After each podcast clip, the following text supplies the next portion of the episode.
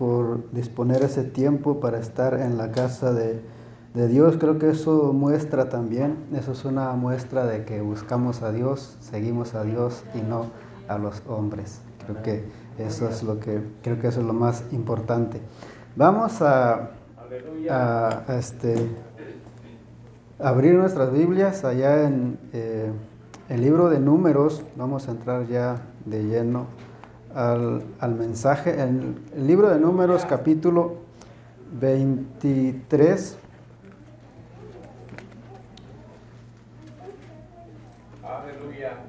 números capítulo 23, solamente vamos a leer el verso 19, creo que muchos conocen ya este, este pasaje, este texto. Números capítulo 23, verso 19 eh, solamente.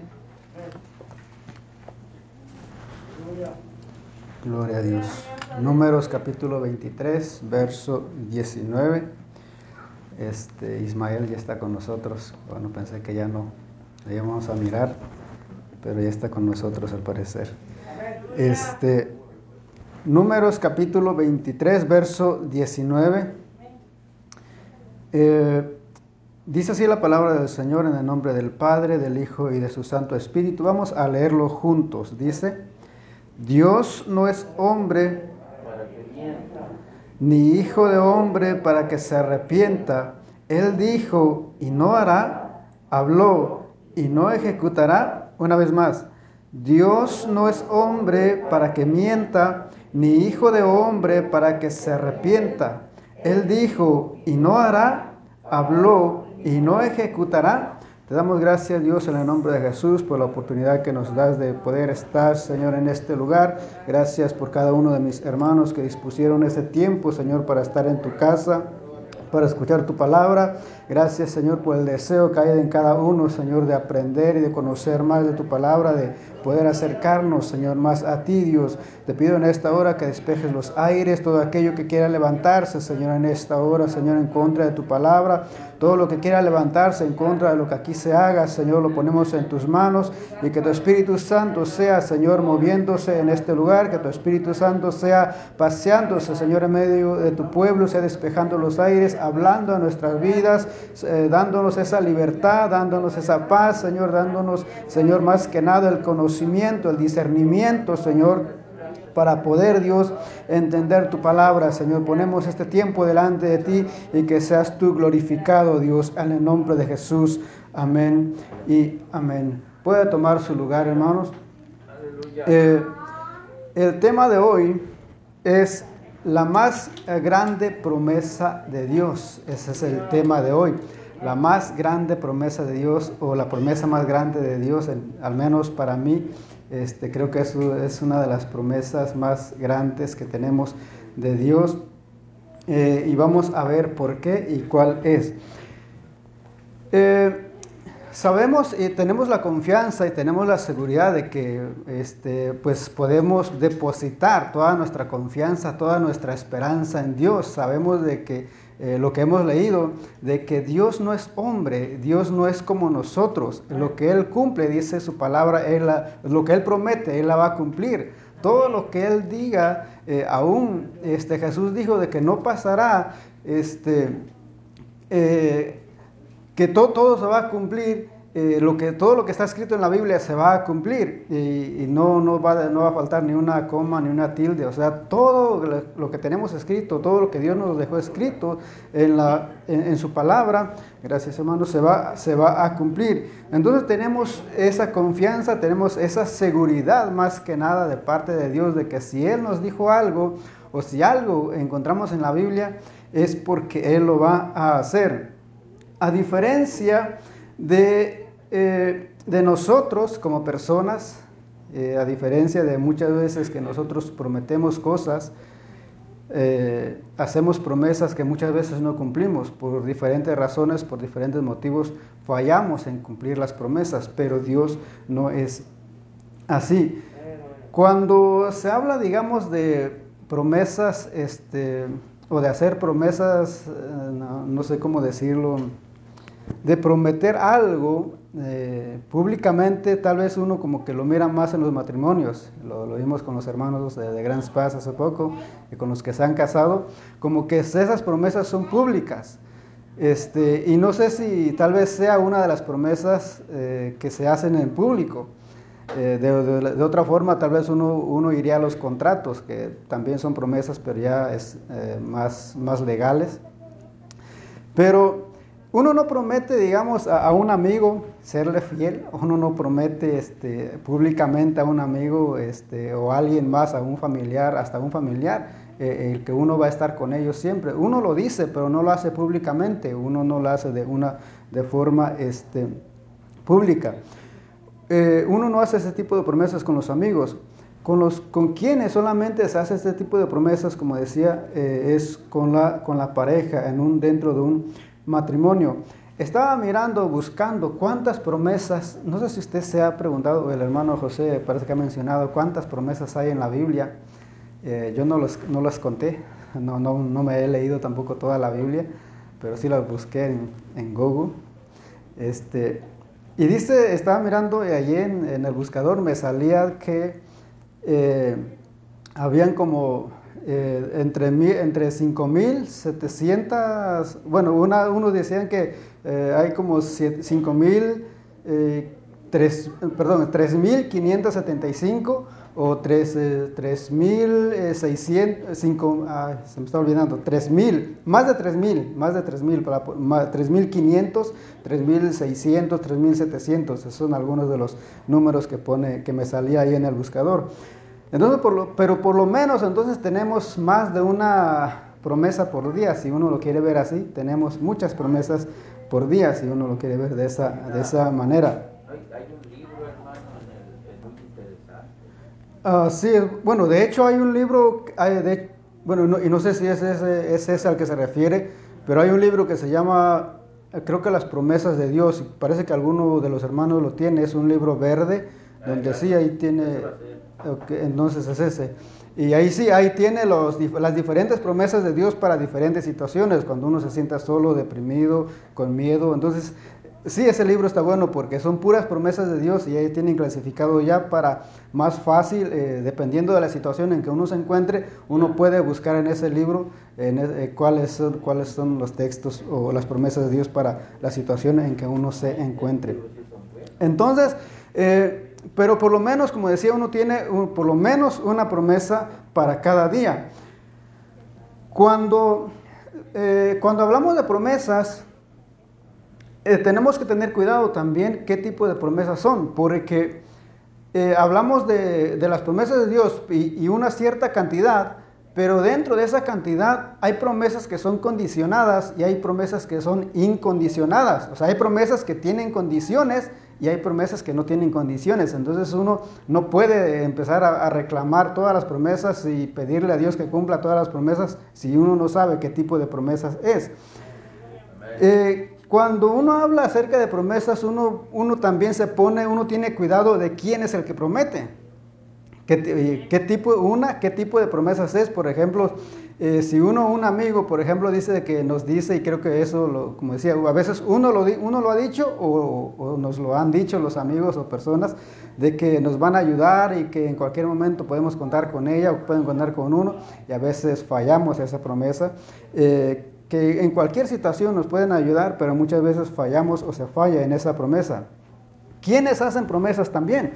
Y esto lo sabemos, creo que, creo que todos también este, eh, donde estamos muy, muy decepcionados o donde nos decepcionamos muchas veces es con los políticos, de que son buenos para hacer promesas en campañas cuando están ahí buscando la, candidatura. Entonces son, ellos son buenos para hacer promesas y muchas veces nosotros nos dejamos llevar por esas promesas y no nos podemos analizar, no nos ponemos a pensar si lo que ellos prometen lo pueden cumplir o lo vayan a cumplir o no o si, hay posibilidades de que, de que se cumpla o de que ellos cumplan lo que prometen. Muchas veces nos dejamos llevar solamente por las promesas en sí, pero no nos, no nos podemos a pensar eh, si, si, en realidad puede eh, o hay posibilidades de que esa persona, ese candidato en este caso, cumpla lo que él prometió. Eh, entonces, son buenos los, políticos para hacer promesas. Cuando uno dicen de que cuando uno anda de, de noviazgo, también dicen de que uno es bueno para prometer. Cuando uno anda de novios dicen que uno también es, es bueno para hacer, para hacer promesas y, le, uno empieza a prometer este, eh, todo el cielo y, las estrellas y uno empieza a, este, pues hacer promesas, a hacer promesas eh, eh, a, la pareja y bueno y más, más los hombres para, hacia las mujeres y, empieza a prometerle tantas cosas que, uno tal vez este, no, no pueda cumplir después, que uno no pueda este, llevarlas, llevarlas a cabo. Y tal vez la mujer, porque no sé, a lo mejor el hombre está guapo o le gusta o por cualquier motivo también se la cree. Este, pero y eso ya, es, ya no es problema tampoco del hombre, porque eh, digamos que el hombre está haciendo su trabajo o, está haciendo lo, lo que él este, está dentro de sus posibilidades para conquistar, pero ya depende de la mujer también si le cree todo, todo, lo, que, todo lo que promete. Entonces ya, la, ya, ya, cuando ya cuando el hombre no pueda cumplir, tampoco se queje porque hay que pensar. Eh, decía el pastor la otra vez de que eh, el amor es una decisión, entonces dentro de eso uno, uno tiene que analizar las promesas. Si, si usted como mujer este, piensa o cree que sí los va a cumplir, pues ya, ya depende de cada uno si cree a esas promesas o no. Eh, ok, entonces eh, en, ese, en, ese, eh, en ciertas situaciones uno, uno es bueno y uno empieza a prometer cosas que tal vez uno no pueda cumplir. decía de que la diferencia con Dios es de que eh, leímos aquí de que Él no es como nosotros, Él no es hombre, Él no es una persona, Él no tiene los mismos hábitos que nosotros tenemos. Eh, sabemos de que Él es todopoderoso y sí, Él puede hacer todo y Él tiene esas posibilidades y tiene esa, ese poder de cumplir todo lo que Él prometa. Entonces Él no tiene un límite, Él no está limitado, sino que es, Él es ilimitado y puede hacer todo lo que Él quiera, todo lo que Él se proponga, todo lo que Él este, prometa. Ahora, ¿cuáles son las, promesas? Como decía, uno tiene que ver qué tipo de promesas uno está reclamando. Eh, no me voy a detener en esto, solamente, solamente algunos ejemplos. Por ejemplo, ¿qué es una promesa condicionada? Como decía, una promesa condicionada, pues es eso, una promesa que tiene condiciones. Si nosotros cumplimos nuestra parte, eh, pues Dios va a cumplir su parte. Pero si nosotros no cumplimos lo que, nosotros, lo que a nosotros nos toca, Dios tampoco está obligado a cumplir eh, lo que Él prometió o lo que Él dejó escrito. ¿Por qué? Porque es una promesa condicionada. Es una promesa con condiciones. Por ejemplo, esto, muchas veces, esto es que, lo que muchas veces uno reclama. Pero si uno se pone a, a ver lo que dice el texto, uno tal vez no le haya sentido o no tiene lógica. Por ejemplo, Hechos capítulo 16, verso 31, este texto dice de que cree en el Señor Jesucristo y serás salvo tú y tu casa. Esa es una promesa de Dios. Pero ahora, ¿es una promesa condicionada o es una promesa incondicionada? ¿Qué tipo de promesas es? Porque nosotros sí, y creemos de que, y, uno tal vez por eso y uno pide y uno desea y uno quisiera que toda nuestra casa, que nuestros hijos, que el esposo, la esposa y los tíos y toda la familia venga. Y reclamamos eso. Pero ahora, si nosotros nos ponemos a analizar si eso en verdad tiene sentido, si eso depende solamente de Dios o depende de uno, uno se va a dar cuenta de que esta promesa no es una promesa incondicional. Esta es una promesa con condiciones. ¿Cuál es, cuál es la primera condición o la, por, lo, menos la condición que vemos aquí? Por lo menos la condición que dice es creer. Lógicamente, eso es lo primero. Si uno quiere que la familia crea, que la familia este, se acerca a Dios, pues el que tiene que acercarse pues es primero uno, es uno. Entonces, una de las, una de las condiciones es de que nosotros tenemos que creer.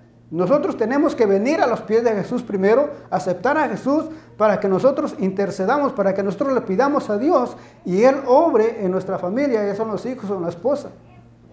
Pero ahora, por ejemplo, si nosotros estamos pidiendo y reclamando esta promesa y para que Dios salve a los hijos, es probable de que Dios lo haga, pero es probable que Dios no lo haga. ¿Por qué? Porque esa promesa ya no, ya no depende ni de Dios ni depende de nosotros, porque esa ya es una decisión personal que los hijos van a tomar.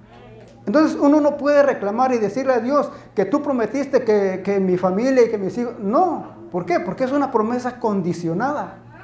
Es una promesa que tiene una condición. Por eso la Biblia dice, instruye al niño en su camino y por eso la palabra de Dios nos manda a los padres de que instruyan al niño, que guíen a los hijos, que le enseñen, que le hablen a los hijos.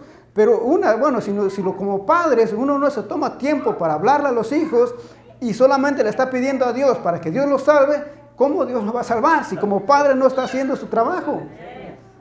Entonces ahí hay una condición, no es una, esta no es una promesa incondicional, hay una condición. Bueno, es una condición solamente la que vemos, pero si uno se pone a analizar, hay otras condiciones que se tienen que cumplir. Y además de eso, como decía, esa, la, salvación sabemos de que es una decisión personal. Hace unos días estaba mirando eh, acerca de un, este, un pastor que, estaba, que le estaban pidiendo según que renunciara a, un pastor este, muy conocido de que le estaban pidiendo que dejara el ministerio porque sus hijos se habían apartado del Evangelio. Pero cuando, la, cuando aún la Biblia dice de que los padres no van a dar cuenta por los hijos, ni los hijos van a dar cuenta por los padres, entonces ¿qué culpa tiene el padre? O sea, hay, hay este, hay personas que, eh, hay, eh, hay, pastores que son este, muy conocidos y están muy entregados a Dios, pero que sus hijos se apartaron. y eh, estaba mirando otro también de que, un, de hecho era un teólogo, el hijo también tenía su, doctorado y todos sus títulos en, en, en, teología y todo lo que tiene que ver con el estudio de la Biblia, pero que después ya de, no recuerdo si tiene más de 40, 50 años, decidió apartarse y empezó a hablar en contra del Evangelio. Entonces, o sea, ¿por qué? Porque eso ya no depende, la salvación de él ya no depende de Dios, ni depende de los padres, depende de qué? De él. Entonces uno tiene que eh, estudiar, escudriñar, como dice la Biblia, saber qué es lo que, por eso, porque muchas veces uno pide, uno pide y, menciona y, a veces cosas que uno no, no sabe o no entiende. Entonces, por eso es bueno que uno escudriñe lo que dice la Biblia. Sabemos de que esto, digo, eso solamente es un, ejemplo, no nos vamos a meter en esto. Por ejemplo, en Juan capítulo 15, verso 14, ah, ahí vemos otro, otro ejemplo también de una promesa condicionada. Cuando Jesús dice, ustedes son mis amigos o van a ser mis amigos, pero si hacen lo que yo digo. O sea, si no hacen lo que yo digo, o sea, por eso dice, dice ahí Mateo, nunca los conocí, o sea, no los conozco, no, no sé quiénes son. Eh, Evangelio según San Juan capítulo 15, verso 14. Dice que ustedes son mis amigos, pero si hacen, ¿cuál es la condición? Hacer, obedecer. Si no hacemos, si no obedecemos, Dios tampoco está, eh, está obligado a cumplir lo que, lo que Él promete. ¿Por qué? Porque esta es una promesa condicionada, una promesa con condiciones. Eh, aun cuando es cierto el amor, por ejemplo, una, una promesa sin condiciones es la, es la, la vida, es la, la, salvación.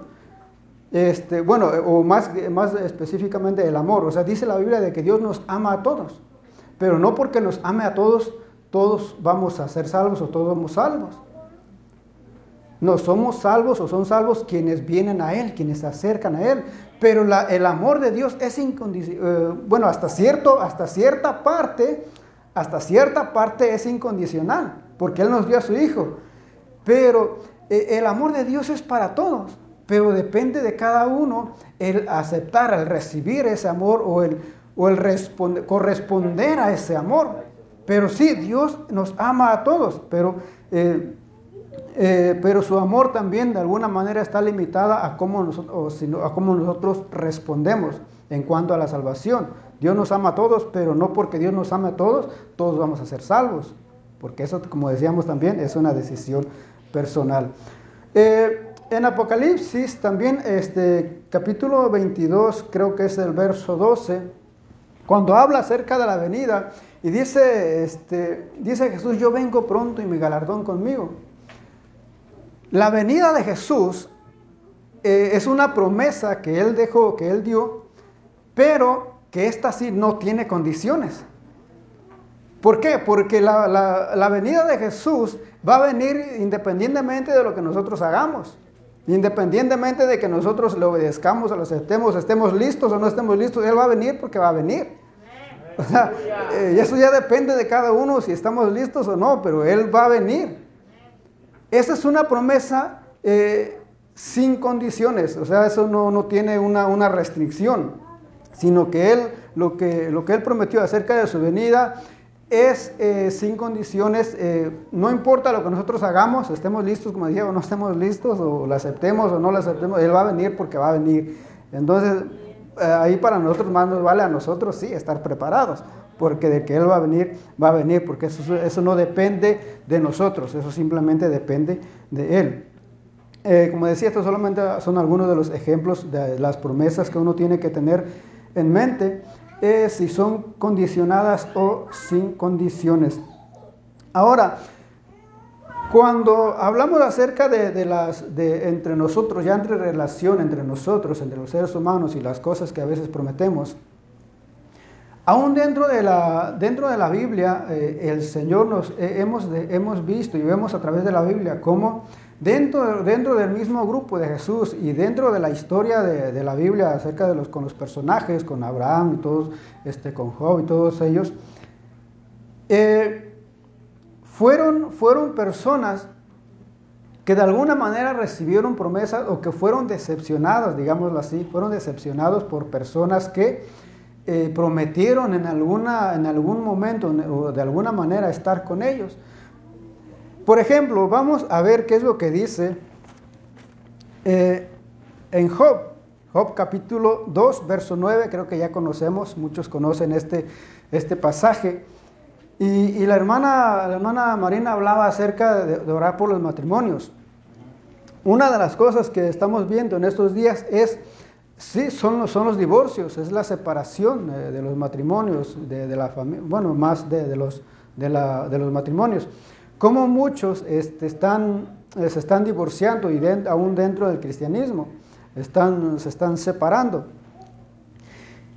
Cuando es, era algo, cuando era algo que cuando se casaron, o sea, se hizo esa promesa, una promesa pública de estar todos los días, estar en la riqueza, estar en la pobreza, en la enfermedad y, todo eso. O sea, cuando eso se hace algo público, cuando ellos ahí voluntariamente se hacen esas promesas, nadie los obliga, por eso, por eso creo que me parece que también les pregunta, bueno, ¿los obligaron ahí para casarse o los trajeron a fuerzas o, o es algo voluntario?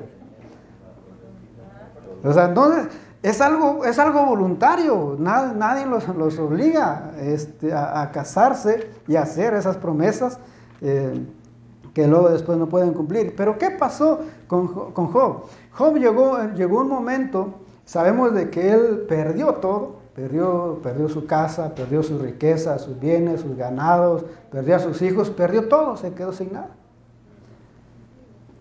Ahora, ¿qué es lo que dice la esposa? Aquella que, no sé si ella hizo esa promesa también que se hace hoy en, día en, las bodas. No sé si ella también hizo esa promesa de estar con Job en la, en la pobreza, en la enfermedad.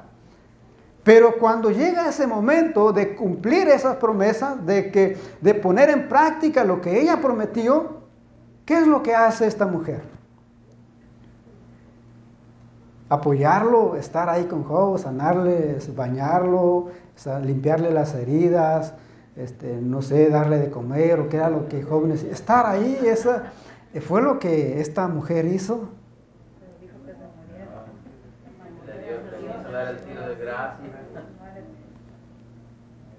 No. Lo que ella le dijo fue que, maldito, todavía sigues buscando a Dios, todavía buscas, todavía crees en Dios, todavía le pides a Dios.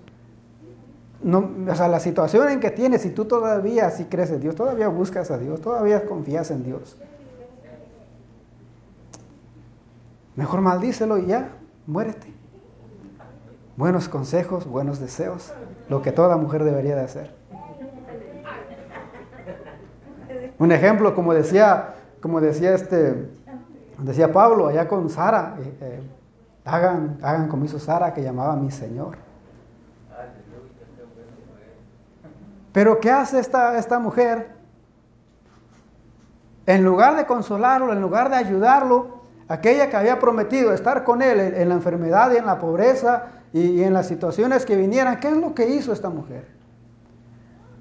Algunos dicen de que, este, es, que ella lo dejó, algunos dicen que ella, la, ella lo abandonó y pues Job este, agarró otra, otra, otra esposa. De hecho, hermano, dicen, pero eso lo dicen los, los libros apócrifos de los judíos, que ella se alejó, pues, murió y que fue como Job, que Job era hijo de Isaacar, de uno de los doce de hijos de Israel, y que murió 15 años antes de que saliera Israel de Egipto, algo así, pero que se conoció más la historia porque este Job se casó con Dina, la hija de Jacob, algo así, pero son apócrifos nada más.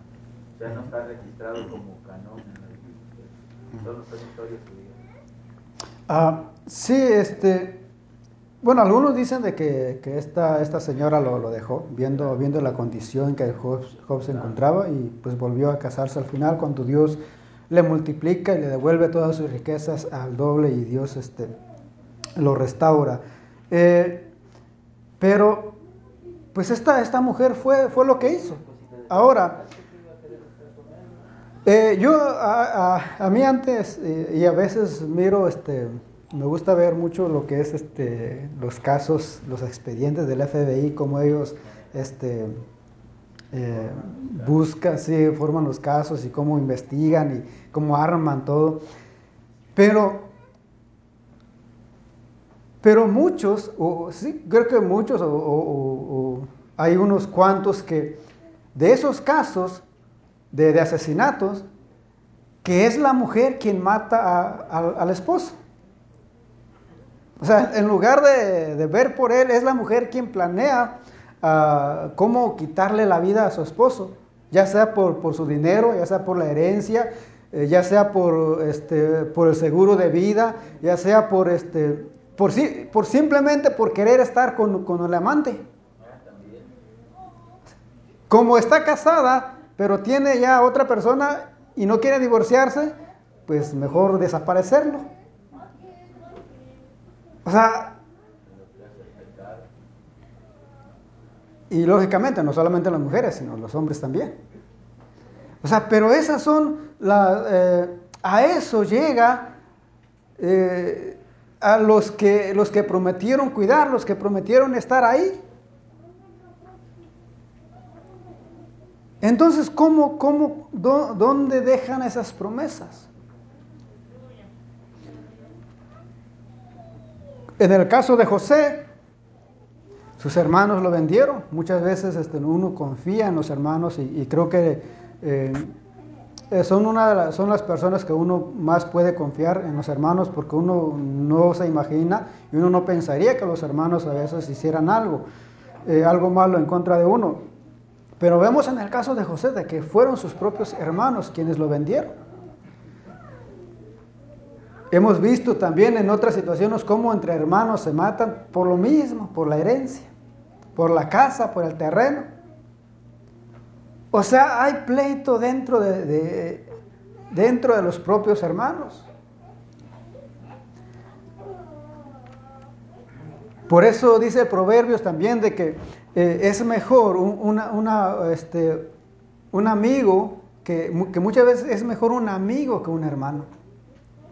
Muchas veces nos ayuda más o podemos confiar más en un amigo que en un hermano. Eh, David, ah, se, me, fue el nombre, eh, el hijo, con, el hijo de Saúl, Jonatán, Jonatán, este, dice de que tenían ese tipo de amistad y cada uno estaba, que, que de hecho algunos lo han confundido y usan ese texto para hablar, para hablar sobre la homosexualidad, y que Dios aprueba la homosexualidad y todo eso. Pero ellos tenían e, esa, clase de amistad que estaban dispuestos a dar su vida eh, eh, el uno por el otro. Jesús también dijo de que eh, el verdadero amigo o, un buen amigo está dispuesto a dar su vida por, su amigo. Pero muchas veces uno como amigo, es- bueno, y creo que de hecho la otra vez ha- hablábamos, hablábamos este, sobre la amistad, sobre los verdaderos, qué tipo de amigos somos. Somos esos tipos de amigos que está dispuesto a dar su vida por su amigo, o somos ese tipo de amigos que ve, ve solamente algo que ya no le gustó y se, y se aleja. ¿Qué tipo de amigos somos? Eh, una madre una de las cosas creo que más, este, más llama la atención sería la, la relación o cómo ve una madre a su hijo. Algunos dicen, y no sé si, si eso tenga algún sentido o no, pero que si uno pudiera comparar el amor de madre sería lo más cercano, más parecido a al, amor de Dios, porque una madre está dispuesta a, dar su, su vida por, por sus hijos. Este, pero, y uno tiene esa idea, y uno cree eso, y uno piensa eso, de que una madre estaría dispuesto a dar su vida, lógicamente, es por algunos solamente, eh, por- no puede darlos por todos, pero, eh, pero si pudiera darla, dar su vida por todos, pues los daría por todos. Hermano, en, en mi caso, hay- en mi caso, en mi pueblo hay un caso muy controversial. Había una señora que tuvo muchos hijos, se llama Petra. Este, y uno de sus hijos mató a su hija de ella, pues, o sea, y hermanos, hijos del mismo padre. Y ni en accidente, en un pleito, este se enfadó, sacó la pistola y ¡pum! mató a cabeza. Y él era borracho, marihuano y él está ahorita en la cárcel de Puente Grande, de Guadalajara. Y la única que lo visita es su mamá. O sea, ella le perdonó que matara a su hija. Y la gente de ahí dice, no hombre, ese que se pudra en la cárcel, mató a su propia hermana, pero la mamá no dice así. Ella también es mi hijo y ella es la única que lo visita. Y en realidad sí, en este caso yo sí lo comparo que más que Dios, pues, solamente Dios lo ama así también. Sí, entonces eh, vemos también muchas veces la- el amor de, de madres como algo incondicional. Muchas veces no, no depende de lo que el hijo ha- haga o cómo sea, sino que simplemente es su hijo. Simplemente eh, ella le dio la vida y ese, el amor, su amor se basa en eso. Pero vemos qué es lo que dice en Isaías capítulo 49, eh, verso 15. Isaías 49, verso 15. Y eso lo podemos, y eso lo podemos ver más ahora en estos días con el feminismo y el aborto y todo lo que ellas, toda esa ideología que ellas traen. Lo podemos ver ahí en Isaías capítulo 49, verso 15, eh, dice de que au- aunque la madre, aunque una madre se olvide de sus hijos, aunque una madre se olvide de, de aquel o de aquella que dio a luz, yo no me voy a olvidar de ustedes. Yo siempre los voy a, yo siempre los voy a tener en mente, yo siempre voy a estar con ustedes. Aunque la madre, aunque una madre se olvide, yo no lo voy a hacer. Y eso lo podemos ver también con lo que dice ahí en Salmos capítulo 27, verso 10, relacionarlo, porque ¿qué dice en Salmos 27, 10? Aunque mi padre y mi madre me dejaren, con todo Jehová me recogerá. Entonces, aunque nuestra, aunque nuestra madre, aunque, eh, aunque nuestros, eh, el padre, aunque, aunque ambos, que así ha pasado, que hemos visto también de que ambos, ya sea, este, ya sea la madre o el padre, o, ambos abandonan a- al hijo o lo mandan a, abortar o lo que sea. Pero dice, aunque los padres, aunque tu madre, aunque tu padre, aunque, aunque ambos y aunque tu familia, aunque todos te dejen, yo siempre voy a estar contigo. Aún con todo eso, dice, decía el salmista, Jehová me recogerá. Tenemos esa promesa y podemos confiar de que Dios va a estar con nosotros. No solamente en cuanto a las personas, como decía, el mismo Jesús. Al mismo Jesús lo abandonaron. Al mismo Jesús lo dejaron solo. ¿Qué es lo que dice en Isaías 53, 6? Si alguien me puede este, ayudar. Isaías capítulo 53, verso 6. De todos nosotros nos descarriamos como ovejas. Cada cual se apartó por su camino, mas Jehová cargó en él el pecado de todos nosotros. Dice de que todos nosotros nos descarriamos, todos, este, y hay profetizando acerca de Jesús.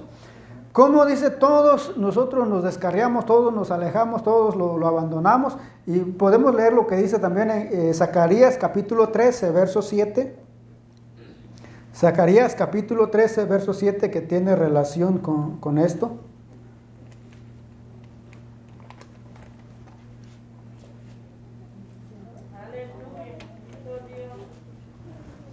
¿Alguien? Eh, 10, eh, 13, 7, Zacarías capítulo 13, verso 7.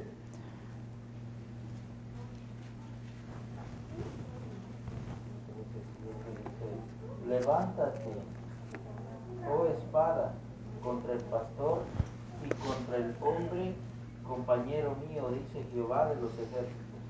Hiere al pastor y serán dispersadas las ovejas, y haré volver mi mano contra los pequeñitos. Era el pastor y serán dispersadas las ovejas. Por eso lo que dice Isaías, cada uno agarró por su lado, cada uno agarró su propio camino. Y eso lo podemos ver, por ejemplo, con, con los discípulos, que cuando este, crucifican a Jesús, cada uno regresó, como que todo se calmó. Y cada uno regresó a su trabajo, cada uno regresó a lo que hacía antes, cada uno este, agarró su propio camino y de alguna manera como que no sé si se olvidaron de, de Jesús y todo lo que ellos este, hicieron todo lo que Jesús dijo, pero cada uno regresó y agarró su propio camino. Y eso lo recuerda al mismo Jesús. En Mateo capítulo 16, verso 31, el mismo Jesús hace referencia a lo que dice Zacarías. Cuando, eh, cuando él creo que está, uh, después de que fue, fue crucificado o antes de, que, de ser crucificado, él recuerda estas palabras. Isaías, eh, perdón, Mateo capítulo 16, verso 31.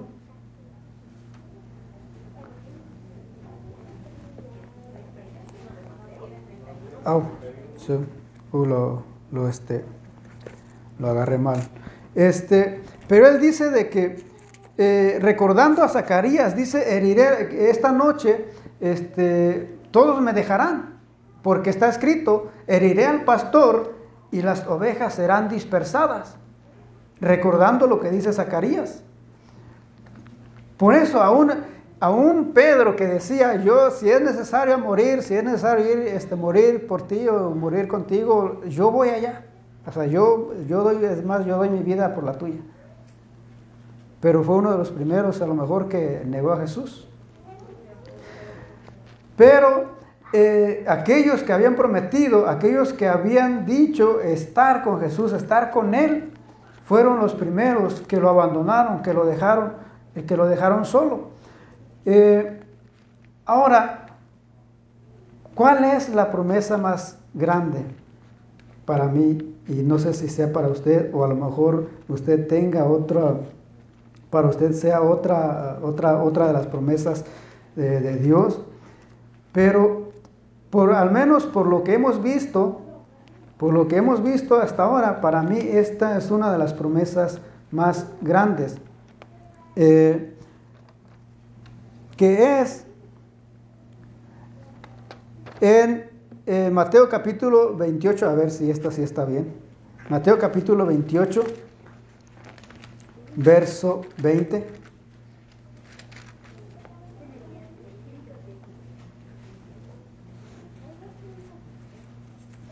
Mateo capítulo 28, verso 20.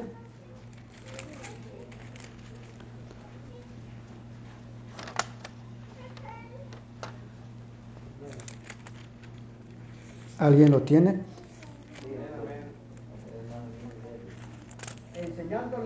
Guarden todas las cosas que os he mandado. Y aquí yo estoy con vosotros todos los días hasta el fin del mundo. Dice, aquí yo estoy todos los días, yo estoy con ustedes todos los días hasta el fin del mundo. ¿Por qué para mí esta es la promesa más grande?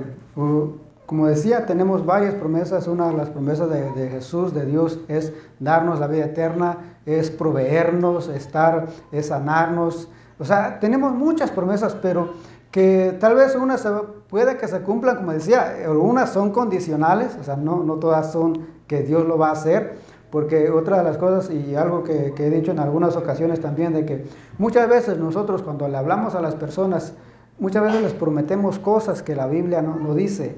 Muchas veces le prometemos a las personas que, su, que si aceptan a Cristo van a ser sanadas, su, van a, no sé, hasta se van a hacer ricos o su, su matrimonio se va a mejorar. Y a veces son cosas que la Biblia no promete. O sea, son cosas que no encontramos en la Biblia. Y a veces cometemos ese, ese, ese error y de alguna manera, eh, no directamente, pero sí le mentí, mentimos porque o sea, son cosas que la Biblia no, no promete, que Dios no promete. Al contrario, dijo Jesús, eh, que en el mundo vamos a tener aflicción. Lo que sí promete, y esa es una de las promesas de Jesús, que vamos a tener aflicción. Lo que sí promete es de que vamos a tener problemas. Lo que promete es de que vamos a ser perseguidos. Y eso lo vemos eh, con los discípulos, con los apóstoles, con los profetas, con todos los que siguieron a Jesús, con todos los que le creyeron a Dios, sufrieron persecución. Fueron decapitados. Ahí en, este, eh, en Hebreos habla acerca de los profetas, cómo muchos murieron decapitados, aserrados, quemados, comidos, devorados por los leones.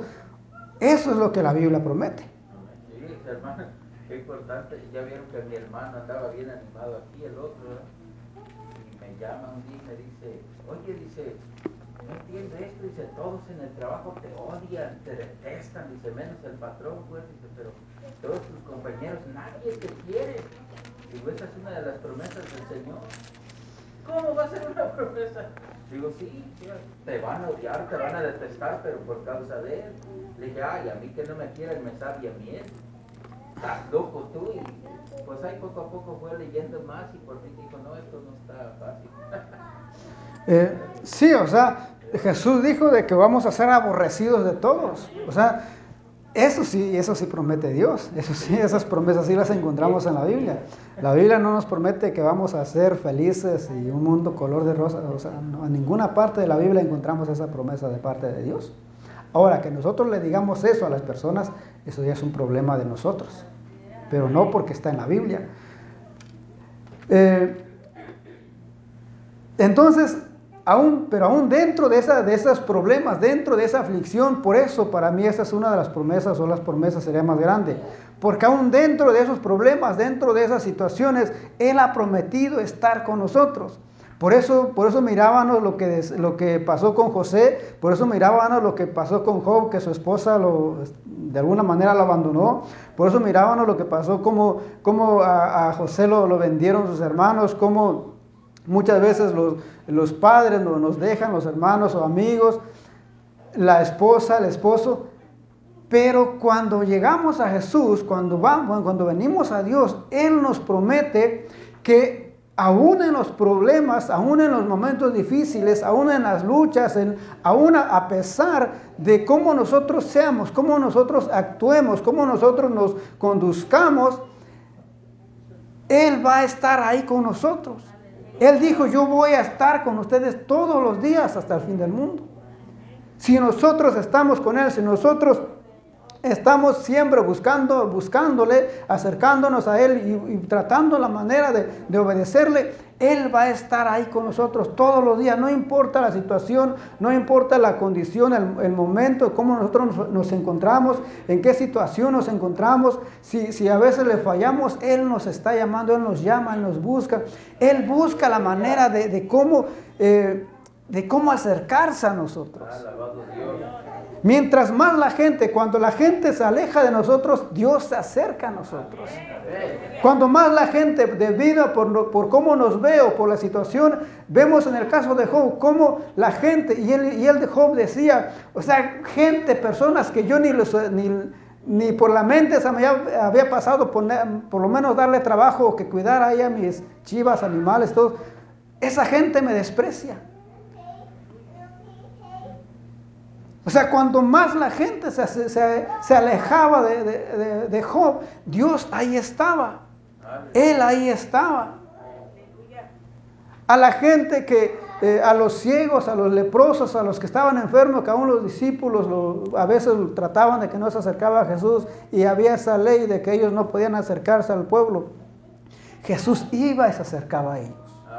A Jesús no le importaba su condición, no le importaba su situación, no importaba que la gente hablara, Él iba y los buscaba, Él se acercaba a ellos. Esa, por eso para mí, esa es la promesa más grande de Dios, porque Él ha prometido siempre estar de con nosotros todos los días, independientemente de la situación en que nosotros nos encontremos. Aleluya. Vamos a ir terminando con lo que dice en Isaías,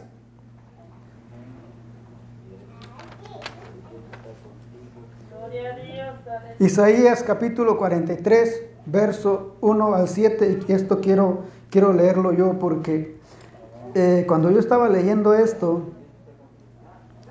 eh, claro que esto era para el pueblo de Israel, pero cuando vamos a la Biblia, Dios y a través de, Jesús, a través de todas, todas esas promesas, podemos encontrar también de que parte de esas promesas es, es también para, nosotros. Isaías capítulo 43, eh, versos 1 al 7. Isaías 43, versos 1 al 7, y con esto vamos a ir este, terminando. Dice así eh, Isaías 43, versos 1 al 7. Ahora, así dice Jehová, creador tuyo, oh Jacob, y formador tuyo, oh Israel.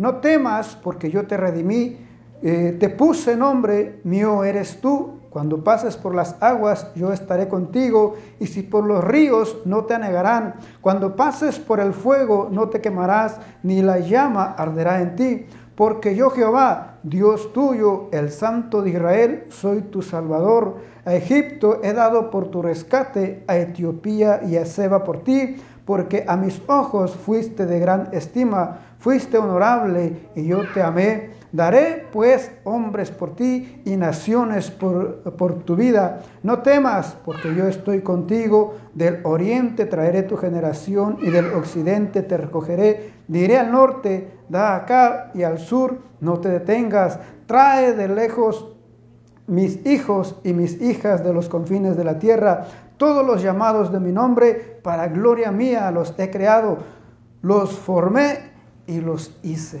Aleluya. Aquí está hablando del pueblo de Israel, pero si vemos a través de otros pasajes que vimos, parte de esas promesas es también para nosotros, de que Él va a estar, no importando dónde la situación en que nosotros nos encontremos, qué situación estemos pasando. Él va a estar ahí con nosotros. Él, Él ha prometido estar con nosotros todos los días hasta el fin del mundo, hasta que Él venga o hasta que nosotros nos vayamos o muramos. Él siempre va a estar ahí, aunque, aunque nuestros padres, aunque nuestros hermanos, aunque la esposa, aunque los amigos, aunque la familia nos deje, Él va a estar ahí, aunque las personas nos desprecien, nos, desechen, nos desechen, nos hagan lo que quieran de nosotros.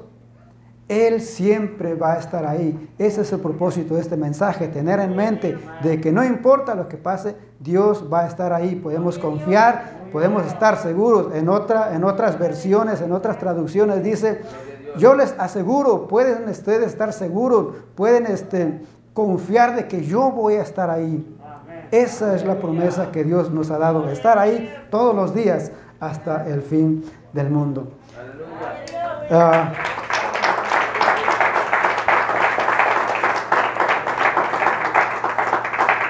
Gloria a Damos gracias a Dios por, por su palabra, damos gracias a Dios por sus, por sus promesas, por lo que Él ha prometido, eh, por lo que Él nos ha dejado. Y tener en mente de que si Él lo cumplió, Él lo va a prometer. Él va a cumplir lo que Él prometió. Eh, a las, ya los eh, avisos para, creo que a las 5 comienza el servicio allá en, eh, en Kev Johnson. Estaba mirando una, voy a adelantar solamente el tema, con las consecuencias de esconder tus talentos. Si quiere escuchar ese mensaje, nos vamos para Kev Johnson. Allá vamos, si Dios lo permite, vamos a hablar sobre las consecuencias de esconder tus talentos. Eh, pienso que es algo, miraba hace rato, de, que, de hecho se me olvidaron estas notas, por eso tuve que regresar a la casa por, por las notas.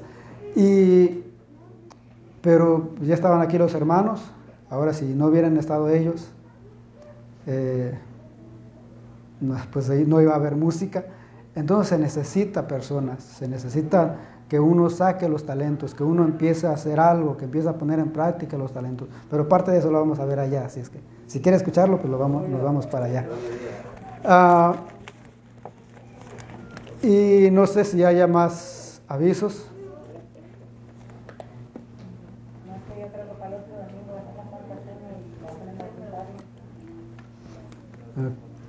Ok, entonces pues ya escuchamos la Santa Cena y la ofrenda voluntaria para el próximo domingo. Eh, y pues a los que van a ir a Kev Johnson, este, pues a las 5 comienza el servicio allá y pues allá, si Dios permite, pues allá nos vemos otra vez. Se pone sobre sus pies, vamos a orar y a ser despedidos.